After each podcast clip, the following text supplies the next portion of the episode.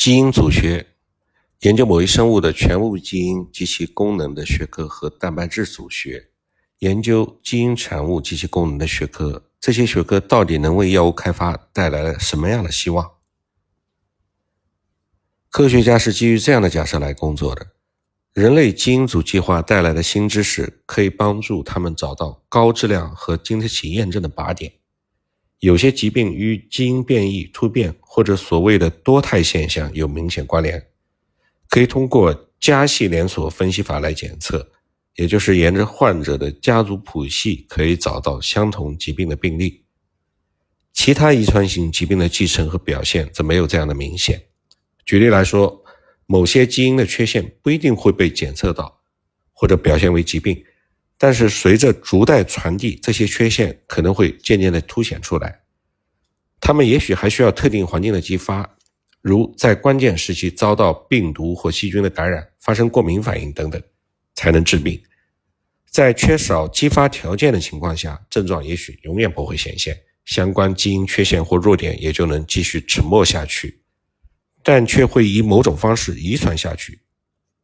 在一些复杂的疾病中，一个或几个基因的突变引起基因产物形式、形状和化学性质的轻微改变，通常会使蛋白质的生物功效降低，如与天然配体的作用减弱。这些突变引起功能丧失，而另一些突变则引起功能获得。功能丧失和功能获得这两种突变都对健康有害，因为。细胞对这些非常的或者是破坏性水平的功能毫无准备，也许疾病就会因此显现出来。如囊泡性纤维症的起因只是发生在一个小基因上面的微小突变，可它却导致细胞中间接控制水分子转运的某种蛋白发生了灾难性的变化，导致肺部严重充血，最终致命。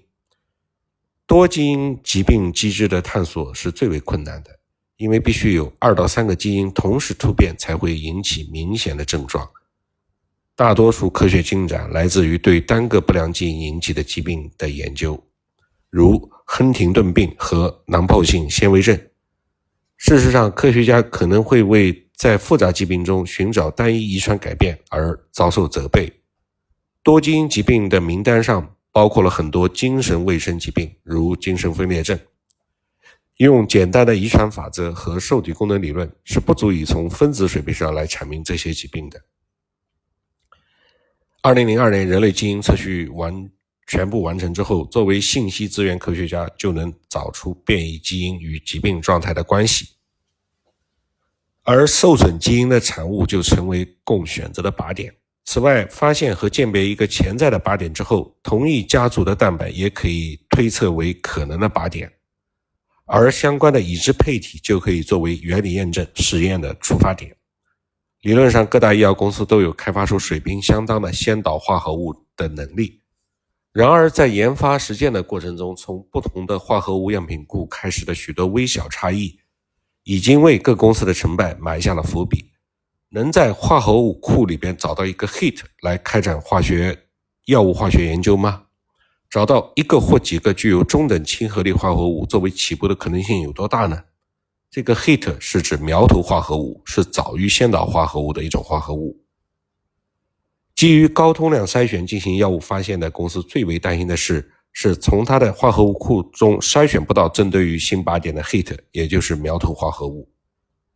一旦找到一个结合甚至非常弱的，也就是亲和力很低的，但是恰恰对靶点选择性高的化合物，这有可能很可能就是可成药的靶点。那么接下去的前提条件就是要公司给出六到十二人组成的化学家团队，以足够的时间和资源，比如说十二到十八个月，花很多很多的钱。在多数的情况下，即使是一个活性弱的苗头化合物 hit。药物化学家也能改善它的亲和力以及选择性，从而得到候选药物。如果公司在自己的化合物库里边找不到 hit，那么科学家可能会以其他公司已经发表的 hit，甚至是已经被批准的药物为先导进行优化，从而开发出自己的化合物。但是应该想到，竞争对手那儿出色的化学家围绕针对这个靶点开发的药物分子，也许已经将他们可以想象的每一个类似化合物。及其中间体都申请了专利。如果正在寻找方向的那家公司的化学家最后得到的先导化合物已经被对手申请了专利，即使相关专利尚未公开，公开期是十八个月，那么他们所有的工作都会付诸东流，因为侵权化学专利的界定是非常明确，而且是绝不允许的。以下两种情况下，此类事件时有发生：第一，这个生物靶点的位点或者口袋的区域非常有限，以致只有一类分子能够嵌入。申请专利时可以发挥的余地和空间也就不大了，因此化学家找到分子与竞争者相似的现象并不那么少见，很常见。也就是，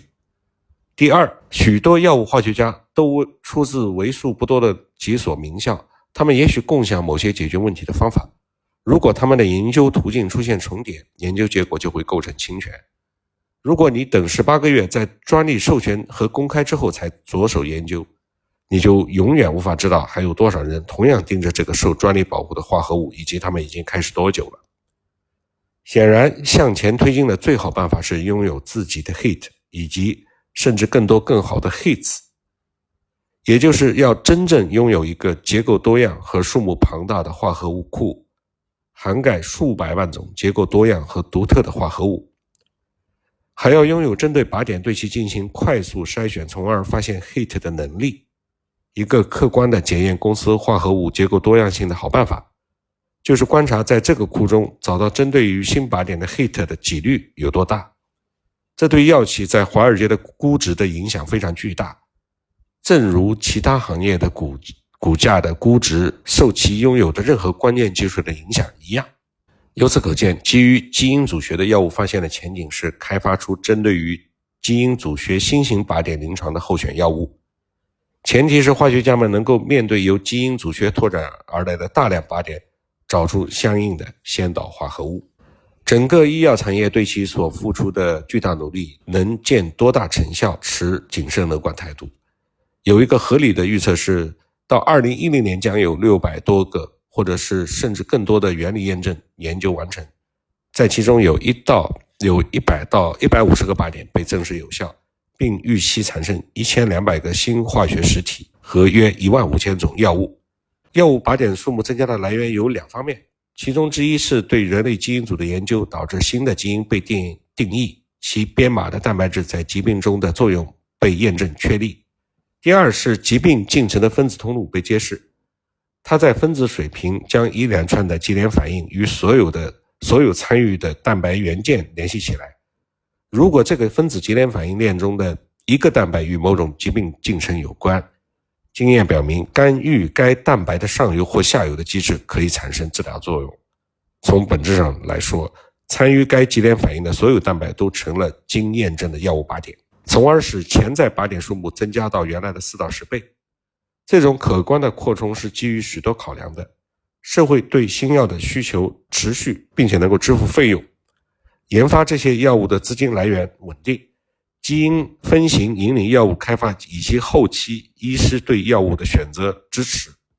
这是它的前提条件。它同时也需要 FDA 和其他药事管理部门的注册审批程序跟上发展的速度，这是程序上面的要求。不是所有新发现的靶点都会被应用的根本原因有这些：第一，他们可能这些靶点啊，可能在于细胞内，或者是深藏于细胞器的。比如说线粒体之中，药物很难触达。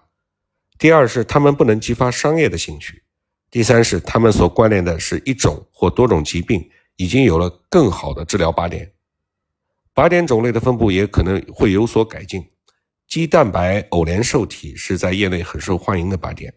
其种种类可能会从七十五种增加到约一百二十种，但是它在药物靶点中所占的比例却可能会从百分之三十下降到百分之二十。因为业界希望针对于一种新型的种类的靶点来开发药物，如 RNA 蛋白、DNA 蛋白和蛋白蛋白相互的作用。这些相互作用在基础研究中越来越受重视。它们在细胞修复、自愈、癌变以及免疫调控和过敏反应中，对细胞分裂的调控起着至关重要的作用。试验数据来自于对参与相互作用的蛋白与抗体的分析，或转基因动物的研究。后者的蛋白结构和产量都发生了改变。然而，我们在寻找能影响这几种相互作用的小分子新化学结构药物方面仍然不很成功。虽然经验显示，只要找到几个突破性的化学结构，就可能引起产业的拓展。最近一次这样的突破源于 Nutlin 的发现，它能控制 P53，也就是癌细胞增殖中的主要调节因子。它控制 P53 的蛋白蛋白的相互作用。由于医药企业没有或很少涉足这类的早期课题，他们的化合物库也就无法提供所需的 hits。一些来自天然产物的好药，比如一些抗菌素，通过干预 RNA 和蛋白的相互作用发挥了作用。